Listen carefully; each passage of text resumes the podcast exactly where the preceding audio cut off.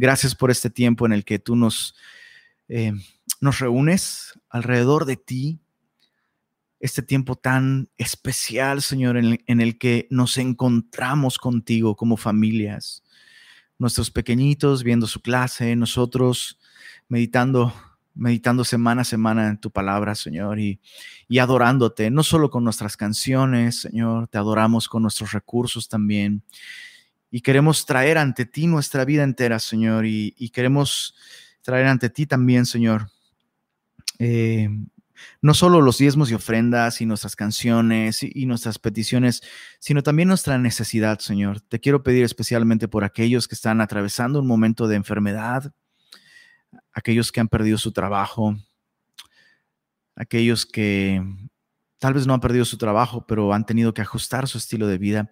Suple de, acuerdo a cada caso, Señor. Suple sabiduría, contentamiento para ajustarnos a, estas épocas, a estos tiempos. Em, diligencia, Señor. Ideas, creatividad para aquellos que han perdido su empleo. Tal vez puedan hacer algo emplearse a sí mismos, buscar trabajo, en fin, Señor, suple de acuerdo a cada necesidad. Y gracias porque hasta aquí has sido fiel con todos nosotros, Señor. Gracias por cada persona que ha hecho posible el que podamos seguir como iglesia cumpliendo con nuestros compromisos también, Señor. Has sido tan fiel y te damos gloria y honra a ti por eso, Señor. Y la necesidad más importante que el día de hoy queremos traer delante de ti es nuestra necesidad de ti, Señor. Padre, ponemos este tiempo de estudio en tus manos y te rogamos que tú hagas tu obra en nosotros, Señor. No queremos simplemente aprender cosas, queremos conocerte a ti. No queremos seguir siendo iguales, Señor. Reconocemos que hay una necesidad muy grande en nosotros. Ten misericordia de nosotros este día, Señor y alumbra con la luz de tu palabra en nuestros corazones. Lo pedimos en el nombre de Jesús. Amén. Amén. Muy bien, abre tu Biblia en Efesios capítulo 5. Estamos eh, sorprendentemente en la recta final de esta carta. Nos quedan eh, solo algunas semanas más en la carta a los Efesios. Y el día de hoy vamos a estudiar Efesios 5 versos 8 al 14, el tema es andad como hijos de luz. Andad como hijos de luz. Efesios 5, versos 8 al 14. Y antes de, empezar a considerar lo que la Biblia nos dice a, nosotros allí, eh, es, necesario recordar eh, lo que dice Efesios capítulo 2. Acompáñame ahí antes de entrar a Efesios 5. Efesios 2 dice versos 8 al 10. vemos de alguna manera un resumen de todo Efesios en Efesios 2, versos 8 al 10. Eso es muy, muy bello. Dice, porque por gracia sois salvos por medio de la fe. Y esto no de vosotros, pues es don de Dios, no por obras, para que nadie se gloríe. Esos dos versículos que acabo de leer resumen perfectamente los capítulos 1, 2 y 3 de la carta de Pablo a los Efesios, donde Pablo nos explica todo aquello que hemos recibido por gracia. Aquí Pablo dice, por gracia sois salvos. Y, la palabra gracia significa regalo inmerecido, un favor, un regalo, un don de Dios.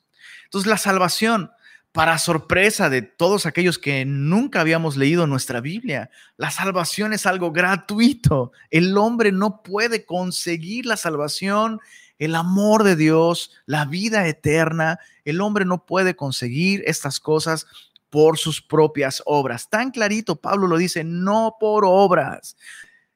Dice aquí para que nadie se, gloríe, para que nadie se pare el cuello, para que nadie le quite a Dios la gloria, lo cual es cierto, pero honestamente, Nadie puede salvarse a sí mismo.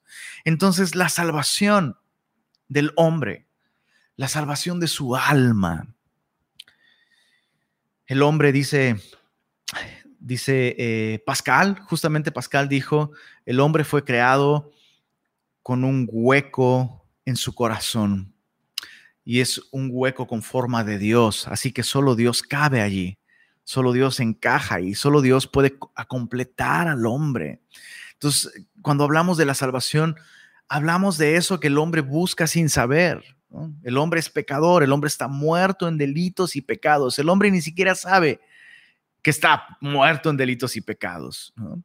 El, hombre no, sabe que lo que busca es a Dios. Y la salvación que, implica muchísimas cosas más que simplemente ir al cielo y no ir al infierno, nos es dado por gracia. Eh, Pablo habla de esta salvación como estas, esta toda bendición espiritual, esas riquezas espirituales. Pero, dice verso 10, porque somos, Efesios 2.10, porque somos hechura suya, creados en Cristo Jesús para buenas obras, las cuales Dios preparó de antemano para que caminásemos, para que anduviésemos en ellas. Y este es justamente el tema de los capítulos 4, 5 y 6 de Efesios. El énfasis en estos últimos tres capítulos es en la manera de caminar, en el andar de aquellos que ya han recibido esta salvación por gracia. Entonces, es importantísimo tener esto claro, porque si me lo permites, Efesios 4, 5 y 6 son mandamientos, exhortaciones exclusivas para cristianos. Efesios 4, 5 y 6 de ninguna manera están dirigidos a aquellos que no han nacido de nuevo, porque es necesario nacer de nuevo, es necesario recibir este regalo de gracia para poder caminar en estas buenas obras que Dios preparó de antemano. Entonces, muchas veces los cristianos se preguntan, ¿cuáles son esas buenas obras que Dios preparó de antemano? Yo quisiera saberlas. Efesios 4, 5 y 6. Camina en unidad con la iglesia. No descuides la unidad con el cuerpo de Cristo. No descuides el congregarte, no descuides el estar unido a otros creyentes, el estar recibiendo estímulo, el ver ejemplo, exhortación, enseñanza, servicio. Todo eso lo vimos en Efesios 4. Camina eh, como es digno de esta vocación con que fuiste llamado, con toda humildad, solícito en guardar la unidad del Espíritu con el cuerpo de Cristo, funcionando con otros. Pero también estas buenas obras que Dios preparó de antemano para que andemos en ellas es ya no andar como antes caminábamos, ya no caminar como los otros gentiles, sino vestirnos de esta nueva identidad que ya es nuestra. Y la semana pasada vimos en Efesios 5 también caminar como hijos de amor, como amados hijos de Dios, andar en amor, imitando el amor de Dios. Y la semana pasada vimos justamente no solo el llamado a andar en amor, sino esta advertencia a, las perversiones del amor que pueden resultar de falsas doctrinas. Pablo se refirió a ellas como nadie os engañe con vanas palabras, porque por estas cosas viene la ira de Dios. Y veíamos esta amonestación muy clara Ningún fornicario o inmundo o avaro que es idólatra tiene herencia en el reino de Cristo y de Dios. Entonces, todas esas exhortaciones a caminar son exhortaciones para nosotros que hemos creído en Cristo y hemos nacido de nuevo. Bien, la exhortación del día de hoy en Efesios, Efesios 5, versos 8 al 14 es, andad como hijos de luz. Y vamos a ver tres cosas, tres puntos importantes Pablo va a describir a los hijos de luz. ¿Quiénes son los hijos de luz? ¿Cómo son los hijos de luz? En los versos 8 em, al 10, Pablo va a describir el efecto de la luz, versos 11 al 13, y finalmente Pablo va a terminar con el llamado de la luz o, o, la promesa de la luz o la invitación de la luz, como quieras llamarlo. Efesios 5, versos 8 al 10, los hijos de luz, leamos, dice, porque en otro tiempo erais tinieblas, mas ahora sois luz en el Señor, andad como hijos de luz, porque el fruto del Espíritu es en toda bondad, justicia y verdad, comprobando lo que es agradable al Señor. Es importante observar el paréntesis del versículo 9, ¿verdad? Realmente el verso 9 es un paréntesis en la idea que Pablo está presentando ante nosotros y el verso 10 es la culminación de la idea que comenzó en el verso 8. Pablo comienza diciendo, porque en otro tiempo eran tinieblas, mas ahora son luz en el Señor, andad como hijos de luz. Cada vez que la Biblia usa el término hijo de lo que sea, ¿no? Este, hijo de mi diestra, hijo de mi poder, hijos del trueno, ¿no? Este, Juan y Jacobo, em, en este caso, hijos de luz. La idea es que el hijo de alguien o de algo, ¿no? Incluso se usa en, términos negativos, ¿no? Como hijos de ira, lo mismo que los demás, o hijos de desobediencia. Entonces la idea es que el hijo comparte los atributos del padre. Esa es la idea. Y entonces al decir Pablo que nosotros ahora somos y ahora somos luz en el Señor y por tanto debemos andar como hijos de luz, significa que debemos andar en este aspecto de la naturaleza de Dios. Dios es luz. Este es un atributo exclusivo de Dios. De hecho, en Primera de Juan, solo apúntalo, Primera de Juan, capítulo 1. Primera de Juan, capítulo 1, versos 5 al 7. Escucha esto. Este es el mensaje que hemos oído de Él y os anunciamos, Dios es luz. No dice que Dios tiene luz, no dice que Dios es la fuente de luz, dice que Dios es luz y no hay ningunas tinieblas en él. Nos recuerda lo que Juan también dijo acerca de Jesús. En él estaba la vida y la vida era la luz de los hombres. La luz en las tinieblas resplandece y las tinieblas no prevalecieron contra ella. Esto va acorde con lo que la Biblia nos enseña a lo largo de todas sus páginas respecto al carácter, a la naturaleza de Dios. Dios es luz, no hay ningunas tinieblas en él.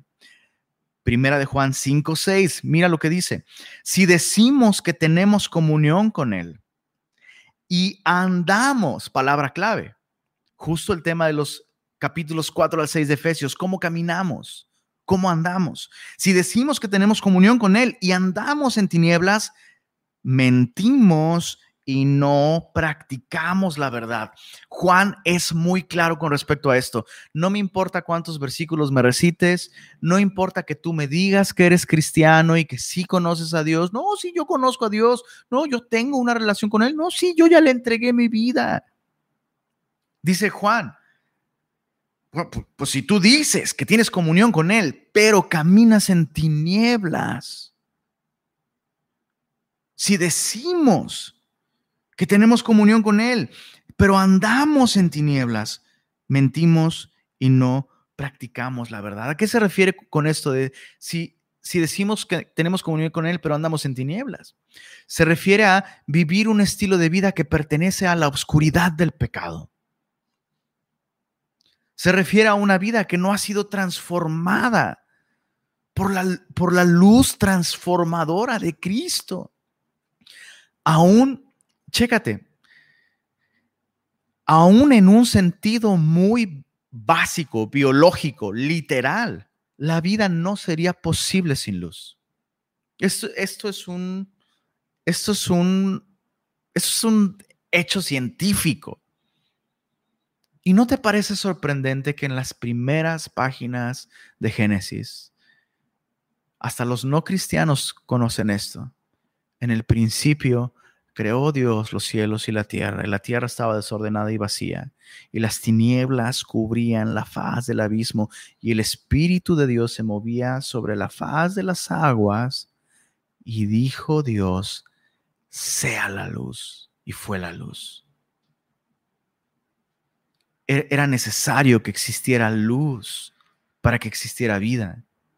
Y la primera evidencia de la obra de Dios, cada vez que Dios comienza una obra creativa, incluso espiritualmente, lo primero que hace es revelar su luz. Entonces, la luz de Dios nos transforma, la luz de su verdad, la luz de su palabra, la luz de su naturaleza.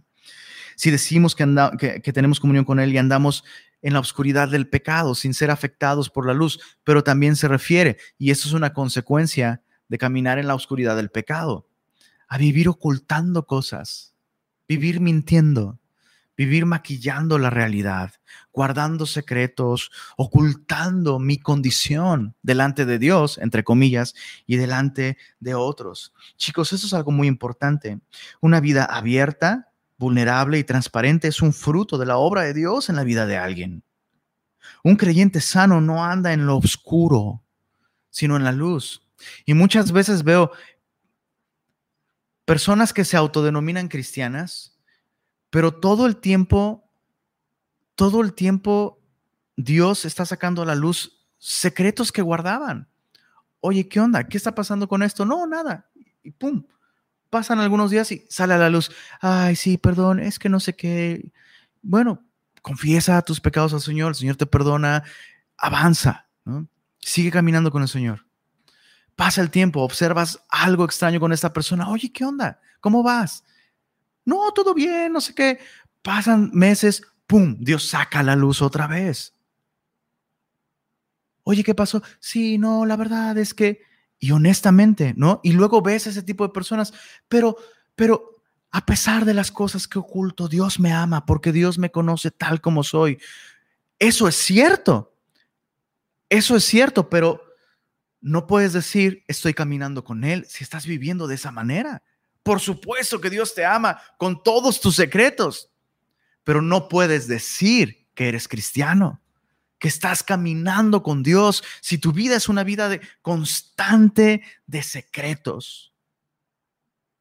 Una vida que se oculta, una vida que se, que se esconde, se parece más a la herencia de Adán, que se ocultó de Dios y se ocultó de su semejante con hojas de higuera. Es un signo de estar en muerte espiritual. Es un signo de estar en condenación. Chicos, esto es algo bien importante. Justo estas semanas tuve una conversación con las familias de homeschool y, un común denominador, digo, no estoy diciendo que las familias de homeschool están ocultando pecado y todo, no estoy diciendo eso, lo que estoy diciendo es que claro que es difícil ser vulnerable y transparente con otros. Por supuesto, cuesta trabajo. Claro que cuesta trabajo.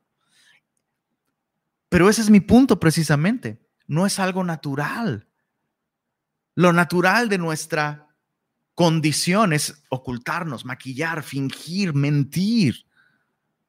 Pero cuando alguien se vuelve vulnerable y rinde cuentas, no porque le andan preguntando, oye, ¿tú cómo vas? Oye, ¿tú qué onda? O sea, ya no nos hemos visto, quiero saber cómo. chicos, esa no es la manera en la que Dios desea que nosotros caminemos. Lo estamos leyendo. Si ya eres un hijo de luz, camina como hijo de luz. Nada bueno sucede eh, eh, en la vida de, de una persona que se dice cristiana, pero nadie tiene idea de realmente qué está sucediendo con su vida. Eso no es de cristianos. Si tú dices, soy cristiano, pero caminas en tinieblas, no lo digo, no lo dice Lenin, bro lo está diciendo primera de Juan, estás mintiendo y la verdad no está en ti. No estás practicando la verdad. Esta es la condenación, que la luz vino, al mundo y los hombres, los hombres amaron más las tinieblas que la luz porque sus obras eran malas. Es un problema de amor. Porque todo aquel que hace lo malo aborrece la luz y no viene a la luz para que sus obras no sean reprendidas. Mas el que practica la verdad viene a la luz para que sea manifiesto que sus obras son hechas en Dios. Juan capítulo 3. Todos están Juan capítulo 3. Entonces, si alguien verdaderamente es un hijo de Dios, ama la luz puede ser difícil, puede ser vergonzoso sacar a la luz mis luchas, sí. Puede ser difícil, puede ser doloroso, hasta problemático o inconveniente en un sentido práctico sacar a la luz mi pecado, sí. pero un hijo de la luz lo va a hacer. Y sabes, he podido ver cómo es, maravilloso cuando, cuando algo así sucede. Es maravilloso cuando algo así sucede. Y aquí mismo en Semilla Monterrey, Dios me ha permitido verlo y es algo que me ha, animado mucho, cómo su palabra puede obrar en el corazón de una persona al punto de, que esa persona viene a la luz y a lo mejor hasta después de años de estar ocultando un pecado, confiesa un pecado. Y, es literal, es como darse un balazo en el pie. Pero para mí eso es una clara evidencia. Esta persona está caminando en la luz. Pero ¿cómo ocultó por años? No importa cuántos años. El punto es que ahorita hizo algo que solo un hijo de luz puede hacer. Y en medio del dolor, de las consecuencias y todo lo que sea, esa persona tiene paz. ¿Por qué? Porque ahora está ante la presencia de su Padre Celestial. Mientras camines en lo oscuro, el enemigo tiene de dónde agarrarte y no estás caminando en libertad. Entonces, anda como hijo de luz. Ahora Pablo hace un paréntesis en el verso 9, porque el fruto del Espíritu es en toda bondad, justicia y verdad. Los mejores manuscritos, es decir, los de más antigüedad y, la mayoría de manuscritos dicen, eh, porque el fruto de la luz es en toda bondad, justicia y verdad. Entonces probablemente eh, algún copista, em, tal vez cansado, tal vez, eh, tal vez acababa de, copiar Gálatas, ¿no? El fruto del Espíritu, y ahora copiando Efesios, se le quedó la idea y puso el, fruto del Espíritu en lugar del fruto de la luz. Como sea, el significado no cambia. El significado no cambia. Pero pero sí, sí nos ayuda a ver este hilo conductor de lo que Pablo está diciendo, ¿no? Em, los hijos de, luz no solo tienen una naturaleza semejante a la de Dios, Dios es manifiesto, en él, no hay ninguna tinieblas, lo que ves es lo que obtienes. Lo mismo es con un cristiano, comparte la naturaleza de, de la luz de, Dios, porque ahora es un hijo de Dios, su naturaleza es una naturaleza de luz naturalmente el que ha nacido de nuevo va a venir a la luz, a ser conocido, va a rendir cuentas, no va a caminar en lo oscuro, ocultando cosas, mintiendo, engañando.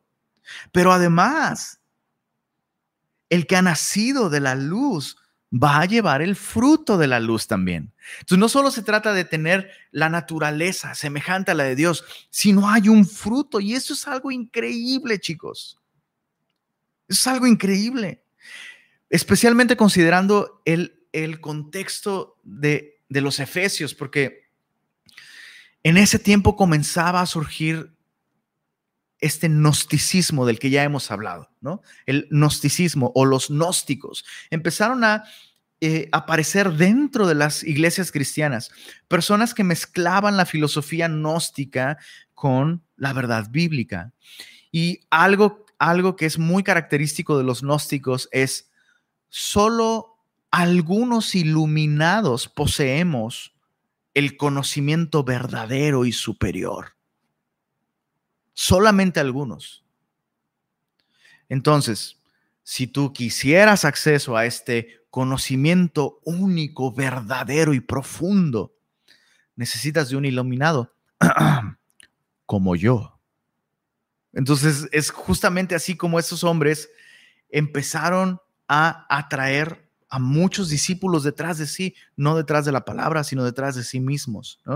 Y, ya hemos comentado, el resultado del gnosticismo era ascetismo, ¿no? El duro trato del cuerpo, no, religiosidad, ¿no? El, no reír es malo. Disfrutar una comida es malo. Y ni se te ocurra pasar la noche con tu esposa, porque eso es pecado. A eso les llevó el gnosticismo por un lado. Y por otro lado, los llevó al desenfreno total. Pues la materia es mala, Dios ya sabe que la materia es mala, el espíritu es bueno. Tú, mientras, mientras, mientras hagas tu devocional en la mañana y llegues temprano a la reunión y des tu diezmo, todo va a estar bien. Tú dale vuelo a la hilacha.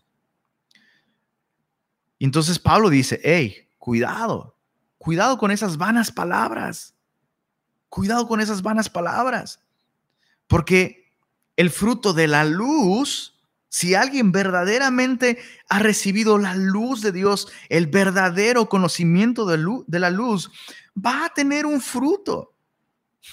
No nada más van a ser personas parlanchinas con ideas en su cabeza, sus vidas van a ser transformadas y el fruto es inevitable si estamos en la luz.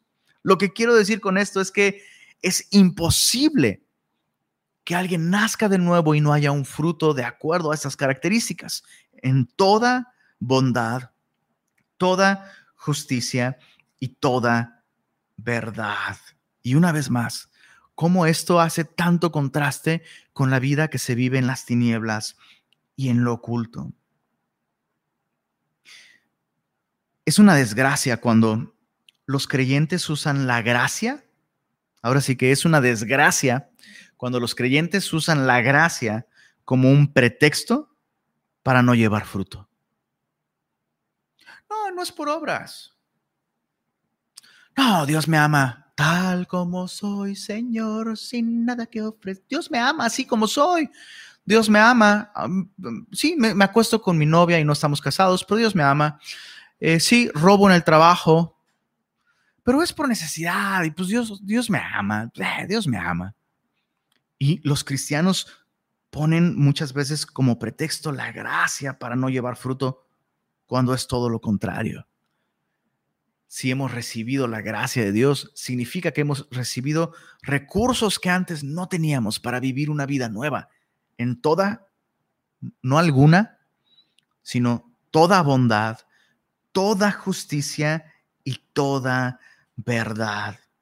La falta de fruto, quiero que pienses en esto, especialmente si tú has usado la gracia como un pretexto para no dar fruto Piensa en esto. ¿Qué dice esa falta de fruto sobre tu condición espiritual? La falta de fruto en un árbol indica falta de salud por lo menos. Por lo menos. Podría indicar falta de vida en el mismo. En palabras de Charles Spurgeon, y ya hemos dicho esta cita muchas veces, la gracia que no ha transformado tu vida, tampoco puede salvar tu alma. Aquellos que han nacido de nuevo, aquellos que hemos nacido de nuevo, seremos como árbol plantado junto a corrientes de aguas que dan su fruto en su tiempo y su hoja no cae, porque tampoco es, ay, mira, pues por un tiempo, hace, Hace 30 años hice mi oración de fe, oré en lenguas, ¿eh? Uh, no, oré en lenguas, hace 30 años. Y desde entonces no leo la Biblia, no me congrego, no sirvo, estoy en pecado, pero supongo que soy salvo porque hace tiempo. No, no, no, no, no, no. Cuando alguien ha nacido de nuevo, no solo da fruto en toda bondad, justicia y verdad, sino ese, ese fruto es constante. Su hoja no cae Muchos cristianos son como arbolitos de Navidad, llamativos, adornados, con lucecitas. ¡Hoy cómo brilla! ¡Hoy mira! Y hasta con esferas, pero todo es artificial. No hay verdaderamente fruto, no hay vida, no hay aroma. El fruto tiene las características de la luz. La luz implica bondad, porque nos da vida. La luz implica justicia porque revela lo que está mal. La luz es hermana de la verdad. Entonces, ¿cuál es el fruto de tu cristianismo? ¿Cuál es, ¿Cuál es el fruto en tu vida, en nuestra vida? ¿Cuál es el fruto en nuestra vida de ahora conozco la palabra de Dios y ahora conozco la luz de Cristo? Willard Taylor dijo, una responsabilidad ética inescapable descansa sobre todos aquellos que han recibido la luz. Entonces, el cristiano no solo tiene la naturaleza de Dios, una naturaleza acorde a la luz, manifiesta, tiene fruto también Pero además, observa esto, Pablo termina esta sección hablando sobre los hijos de luz. En el verso 10, vamos a leer otra vez 8 al 10 para tener la idea completa, porque en otro tiempo erais tinieblas, mas ahora sois luz en el Señor. Andad como hijos de luz. Porque el fruto de la luz es en toda bondad, justicia y verdad. Y luego dice, completando la idea del verso 8, verso 10, comprobando lo que es agradable al Señor. Entonces, el Hijo de Luz no solo tiene la naturaleza de la luz, el fruto de la luz, sino tiene la intención de agradar a la luz. Observa aquí cuando dice comprobando lo que es agradable al Señor, Pablo está diciendo que el cristiano debe vivir constantemente comprobando lo que agrada a Dios. No es algo que se hace una vez, sino es algo que todos los días, todo el tiempo, los hijos de luz deben vivir con esta intención. Esta es la intención de todos los hijos de la luz, comprobar lo que agrada a Dios. Semilloso, deja de preguntarte si puedes hacer esto o aquello. un cristiano puede, oye, ¿verdad que un cristiano no puede Oye, ¿y si un cristiano hace esto, pierde la salvación? Eh, deja de hacerte esas preguntas. Esas preguntas pudieran ser honestas en un principio, pero una persona que está caminando con el Señor en la luz, eventualmente va a dejar de preguntarse si puede hacer esto o aquello y va a preguntarse, Señor, ¿Te agrada esto o aquello? Es una pregunta tan distinta. Entonces deja esas otras preguntas, ¿no? O incluso hay cristianos que preguntan, bueno, ¿qué tiene de malo? Pero esa no es la pregunta que debes hacer para tomar una decisión o para vivir de cierta manera. Porque podrías estar haciendo cosas que no son malas, pero no son lo que agrada a Dios, no son lo que Dios quisiera que estuvieras haciendo. Entonces la pregunta correcta es, Padre Celestial, ¿esto te agrada? Entonces somete a la luz tus obras. Somete a la luz tus planes, somete a la luz tus intenciones. No te apoyes en tu propia prudencia. Tantas veces los cristianos toman las decisiones bajo, bajo el, el, simple argumento de, pues yo pienso que está bien. Yo siento que esto es lo que debo de hacer a mí me parece correcto, o yo quisiera o tengo este anhelo en el corazón. Y una vez que toman esas decisiones y algunas veces sufren consecuencias terribles por no, no considerar lo que agrada al Señor. Y luego es muy triste ver eso, que tomaron una decisión sin considerar al Señor, solo se apoyaron en su propia prudencia. Somete a la luz tus obras. Que tu, que tu pregunta detrás de cada decisión que tome sea, Señor, ¿esto te agrada?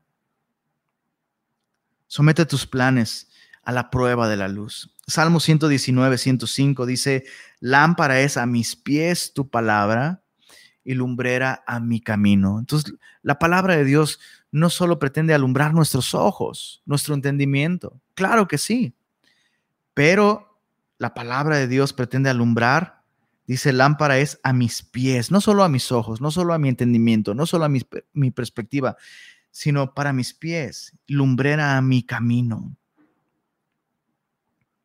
Qué importante es esto. Un hijo de luz debe gobernarse por la luz de la palabra de Dios. Que tu intención detrás de todo sea siempre someter tus decisiones a la luz de su palabra. Versos 11 al 13. Vemos un contraste. Vemos un contraste. Vamos a leer eh, versos 11 al 13. Dice, y no participéis en las obras infructuosas de las tinieblas, sino más bien reprendedlas porque vergonzoso es aún hablar de lo que ellos hacen en secreto, más todas las cosas, cuando son puestas en evidencia por la luz, son hechas manifiestas. porque la luz es lo que manifiesta todo. Vemos en estos versículos ya no una descripción de los hijos de luz, sino el efecto de la luz en los hijos de luz. Y hay tres cosas muy puntuales que Pablo dice aquí. No te mezcles, reprende y haz manifiesto. ¿Puedes repetirlo conmigo? El efecto de la luz en la vida de un cristiano hará que no te mezcles, hará que reprendas y hará que hagas manifiestas las cosas. Cuando Pablo dice, hey, no participéis en las obras infructuosas de las tinieblas, básicamente lo que está diciendo es, no tengas nada que ver con las obras infructuosas de las tinieblas. Y es importante entender que no se está refiriendo solamente a las acciones, sino a las personas. Ahora, quiero dejar algo muy claro. Esto no significa que no voy a relacionarme con mis compañeros de trabajo o que debo darle la espalda a mis familiares que aún no son cristianos. De ninguna manera significa esto. Pero lo que Pablo está diciendo aquí es que no tengas comunión. Esta palabra, no participéis en las obras de las tinieblas, literalmente es la palabra sincoinoneite. Es un derivado de koinonía. ¿Qué significa? Comunión comunión. Comunión significa tener cosas en común. Entonces, otra vez, solo un paréntesis, porque es algo que veo bien torcido en el concepto de los cristianos. Ay, tuvimos coinonía, una foto comiendo carne asada. No, tuvieron una carne asada. La, la coinonía significa compartir la misma naturaleza, compartir el mismo Padre, compartir una misma fe, un mismo Señor, una misma palabra. Puedes tener coinonía mientras comes carne asada, pero no porque están comiendo en una misma mesa significa que tienen comunión. No porque te congregas en una iglesia con otros significa que estás teniendo comunión con esos otros. La pregunta es, ¿qué tienes en común con los hijos de luz? En este caso, Pablo está diciendo, si eres un hijo de luz, no tendrás nada en común con los hijos de las, de las tinieblas. Pablo habla, Pablo, Pablo habla un poco de eso también eh, en Segunda de Corintios. No vayas para allá, pero Pablo dice, no te unas en yugo desigual con los incrédulos, porque qué coinonía, qué compañerismo tiene la justicia con la injusticia, qué comunión la luz con las tinieblas. Entonces, cuando Pablo dice no tenga, no participes en las obras infructuosas de las tinieblas, se refiere no solo a las acciones, sino a las personas. Ya aclaramos, no está diciendo no saludes a tu vecino que no es cristiano, no está diciendo no te relaciones con tus compañeros de trabajo, no está diciendo córtala con tus familiares no cristianos, sino está diciendo no te alíes con ellos para hacer lo que no agrada a Dios. No apruebes, no estimules, no facilites ni aplaudas lo que está mal ante los ojos de Dios. Ese es un llamado que Pablo está haciendo a nosotros que hemos nacido de nuevo. En palabras de, de, Calvino, te leo esta cita de Calvino, debemos tener cuidado de no unirnos y no ayudar o no ayudar a todos aquellos que obran mal. Quiero aclarar algo, no está diciendo que si tu enemigo tiene hambre, no le des de comer o no les de beber, no, porque Calvino dijo que no hay que ayudar, no, está diciendo ayudar en un sentido de facilitar sus obras de maldad, facilitar su pecado, ¿ok? Voy a leerlo de nuevo. Debemos tener cuidado de no unirnos o no ayudar a todos aquellos que obran mal. Debemos abstenernos de dar consentimiento alguno o consejo o aprobación o ayuda, pues en todas estas maneras tenemos compañerismo. Qué fuerte es esto. Porque muchas veces, em, bajo la etiqueta de ah, es que hay que mostrarle el amor. Sí, yo te cuido, yo, yo, yo te cuido, no sé, yo, yo te cuido el changarro en lo que tú vas con tu amante y, y, y mientras oro por tu esposa, pobrecita. O eh, ya mencionamos el caso alguna vez del el, eh, el pastor Héctor Hermosillo, eh, que como dijera el pastor Iber Cruz, tiene, tiene esta honestidad peligrosa, ¿no?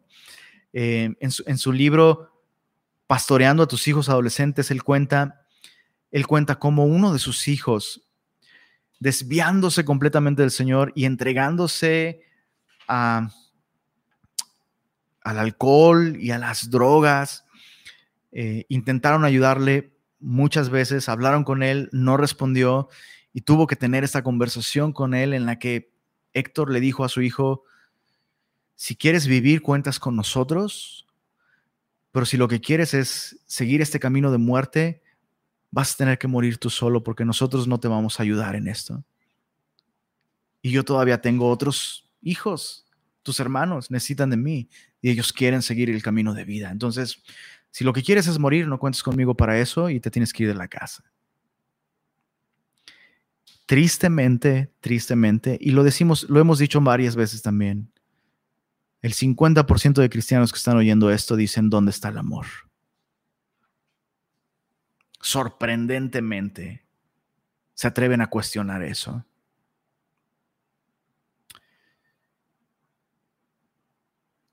No facilites el pecado de aquellos que te rodean. Ese es un efecto de la luz en tu propia vida y en tus relaciones. Pero no solo no lo, no, solo no lo facilites. Bueno, no estoy participando. Simplemente no digo nada. Ah, ah, ah, ah. Tampoco.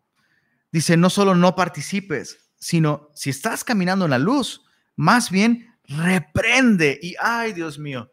Ahorita vamos a hablar un poquito acerca de qué se refiere con reprender, pero es, ah, debo confesar que a todos nos cuesta trabajo. Debo confesar que mientras yo leía esto, podían venir venían a mi mente inmediatamente momentos en los que no dije nada.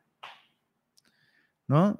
Recuerdo, muchas cosas, pero recuerdo en particular uno de estos chistes, ¿no?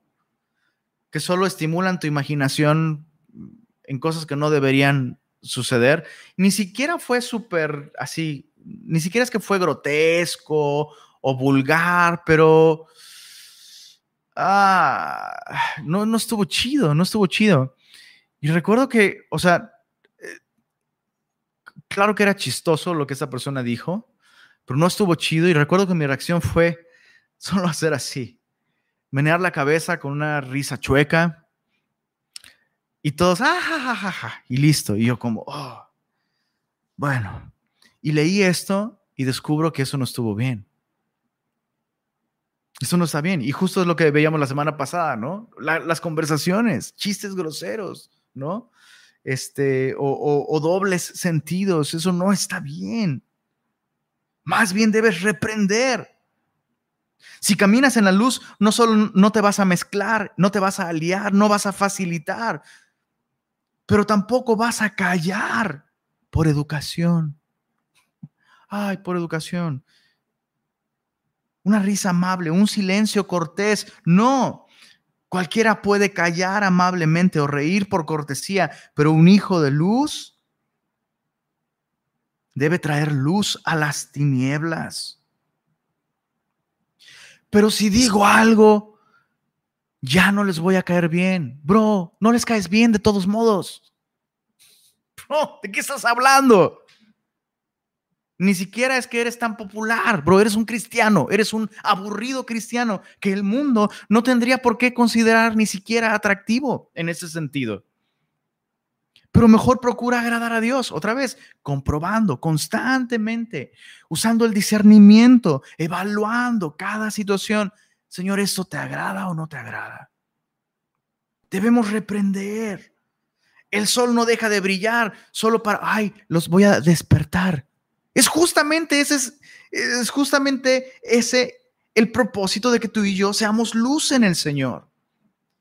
que reprendamos las tinieblas. Entonces, cuando Pablo dice reprenderlas, literalmente significa denúncialas.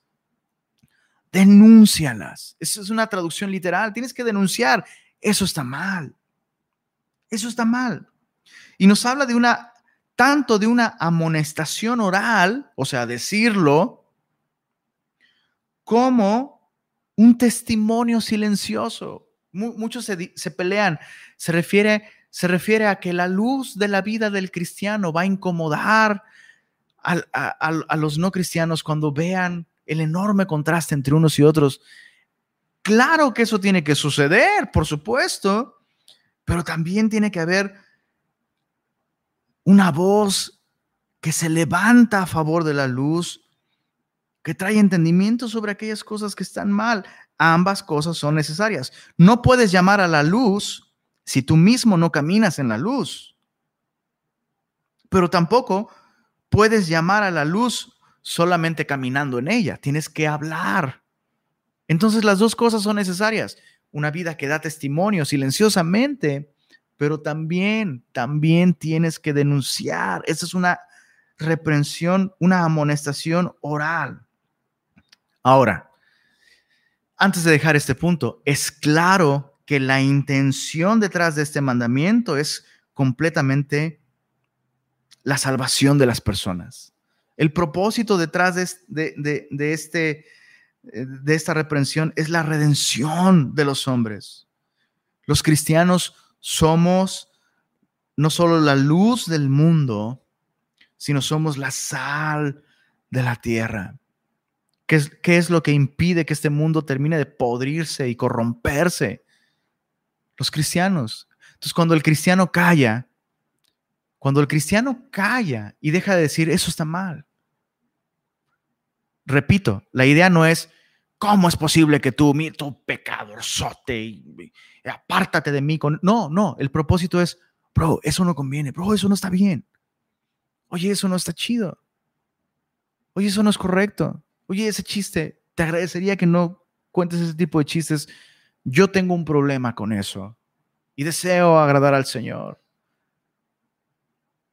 Es importante la actitud con la que lo haces.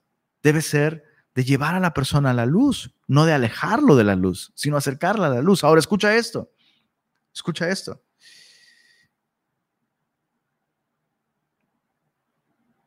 Dice el verso, verso 13, todas las cosas cuando son puestas en evidencia por la luz, esas cosas se vuelven manifiestas, porque la luz es lo que manifiesta todo. No solo tu vida, caminando en luz, sino tu conversación puede ayudar a que la gente vea las cosas como realmente son, como Dios las ve.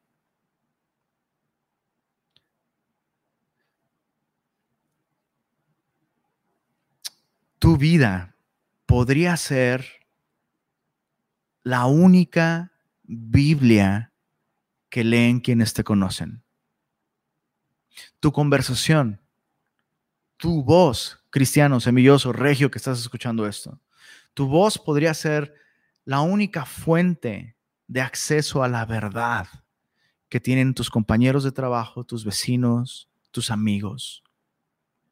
Entonces necesitas estas dos, caminar en la luz, pero también necesitas hablar con la luz de la palabra de Dios, denunciar las cosas que están mal con la intención de que la gente pueda ver su error, pueda ver su pecado, pero también que puedan ver la gracia salvadora de Dios en Cristo. Entonces, hablamos desde la luz. Escucha esto, escucha esto, por favor, por favor. Hablamos desde la luz y denunciamos las obras de las tinieblas. Desde la luz, pero como aquellos que fuimos rescatados de las tinieblas. No denunciamos estas cosas desde un peldaño de superioridad moral. No, no, no, no, no, no, no. Hey, oye, eso está mal. Esas conversaciones, esos chistes que hasta tus hijos que están luchando con esas cosas están escuchando, esas conversaciones los pueden destruir. Déjame contarte cómo Dios a mí me, me rescató y cómo Dios me enseñó que eso estaba destruyendo mi vida. Déjame contarte cómo esto afectó mi matrimonio, o afectó mi sexualidad, o afectó mi trabajo, o afectó eh, mi relación con... O sea, déjame contarte cómo Dios me rescató de las tinieblas. No se trata nada más de, eso no agrada a Dios, eso está mal. Bro, Él no sabe eso. Muéstraselo. Muéstraselo. Con, tu estilo de vida y con un espíritu de mansedumbre. No les hables como yo te hablo a ti, porque yo espanto a la gente luego. Verso 14. Por lo cual, entonces ya vimos los hijos de luz, su naturaleza, su fruto, su intención. El efecto de la luz hará que no te mezcles, que no tengas comunión, pero además que reprendas lo que está mal y que hagas manifiesta la obra de Dios a través de Cristo, lo que Dios les ofrece a los demás.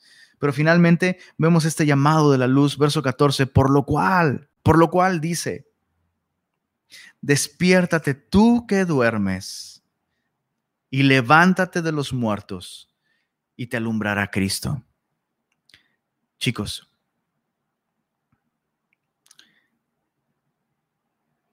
es claro cuando Pablo está diciendo esto último, es claro que no está refiriéndose a los no cristianos. Eso es algo importante a entender. Pablo regresa después de hablar de cómo nuestra, nuestra vida debería traer luz a aquellos que no la conocen.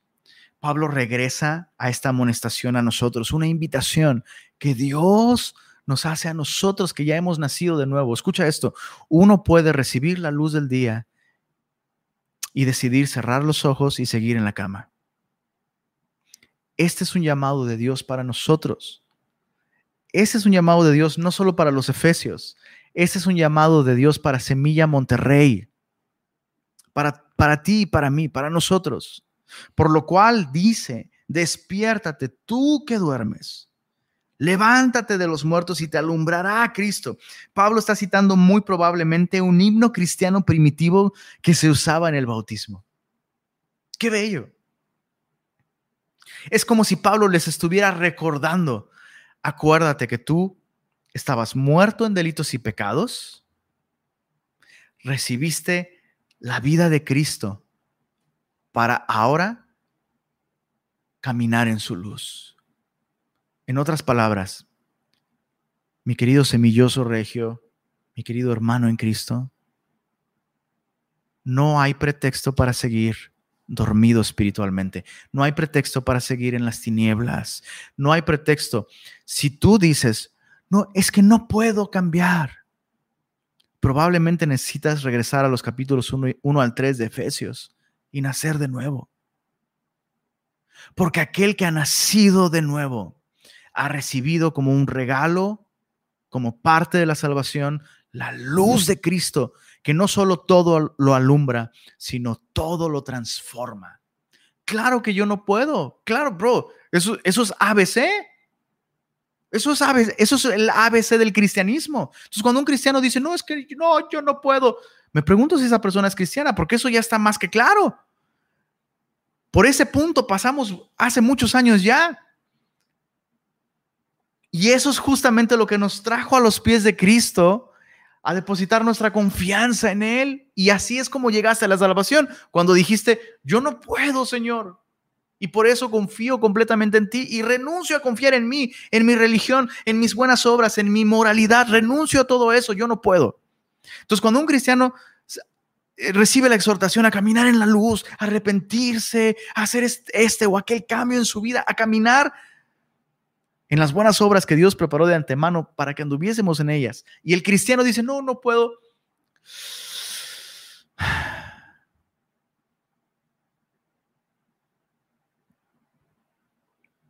Claro que ninguno de nosotros puede, pero aquellos que han recibido la luz de Cristo, aquellos que han recibido vida eterna, aquellos que han recibido el Espíritu Santo, sí pueden despertar, levantarse y caminar en la luz de Cristo. Déjame ponerte un ejemplo para terminar este punto. Juan capítulo 11. Es la historia de Lázaro. Es la historia de Lázaro. Te, lo voy, te, te voy a leer desde el verso. Dios mío, quisiera leerte todo, pero no puedo.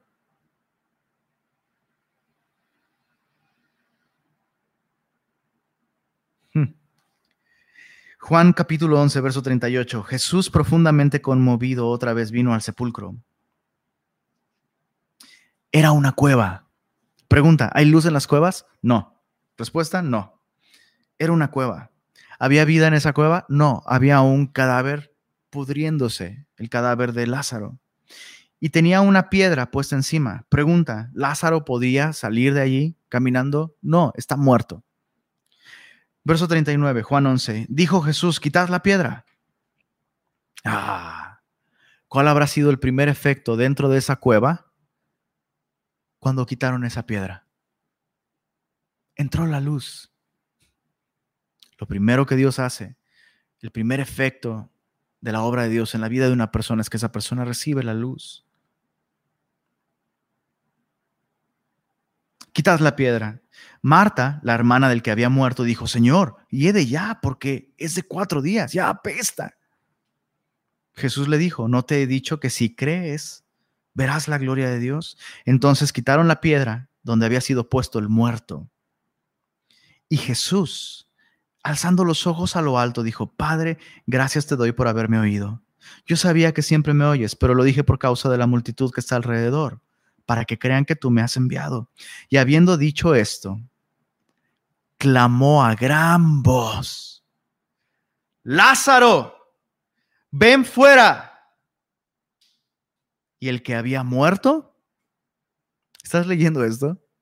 El que había muerto salió, atadas las manos y los pies con vendas y el rostro envuelto en un sudario. O sea, Lázaro no gritó, no puedo. ¿Te imaginas? Jesús, la escena gloriosa, quiten la piedra. No te he dicho que si crees verás la gloria de Dios, remueven la piedra, entra la luz, se hace un silencio.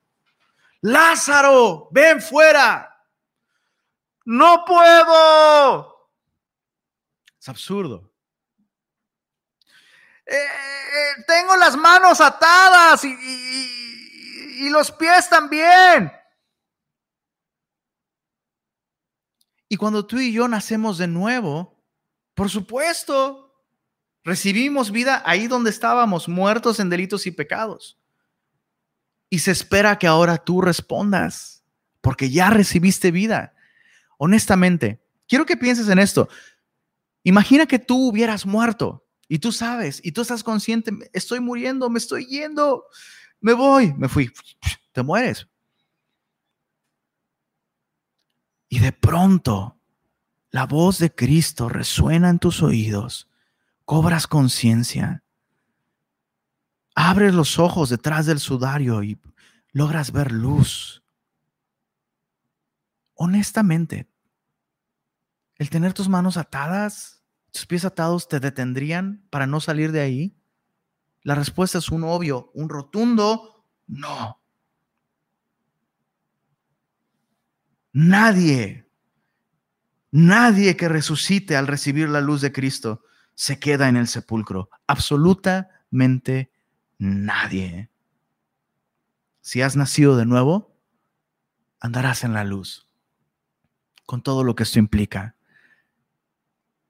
Muy importante, muy importante, especialmente para nosotros como Semilla Monterrey. Especialmente para nosotros como Semilla Monterrey.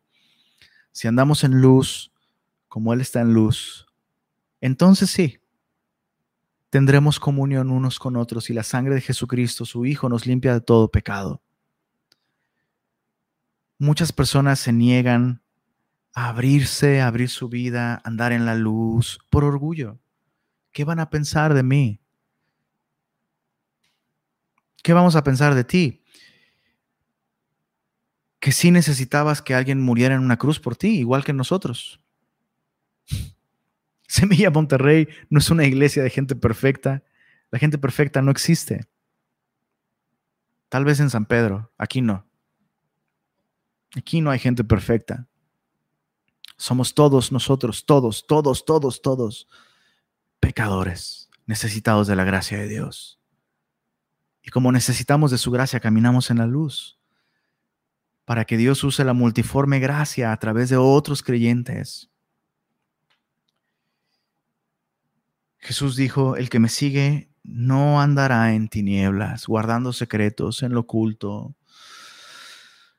sino que tendrá la luz, la luz de la vida. Entonces, semilloso, despiértate, despiértate, levántate de ese estilo de vida de oscuridad, guardando secretos, aún coqueteando con el pecado.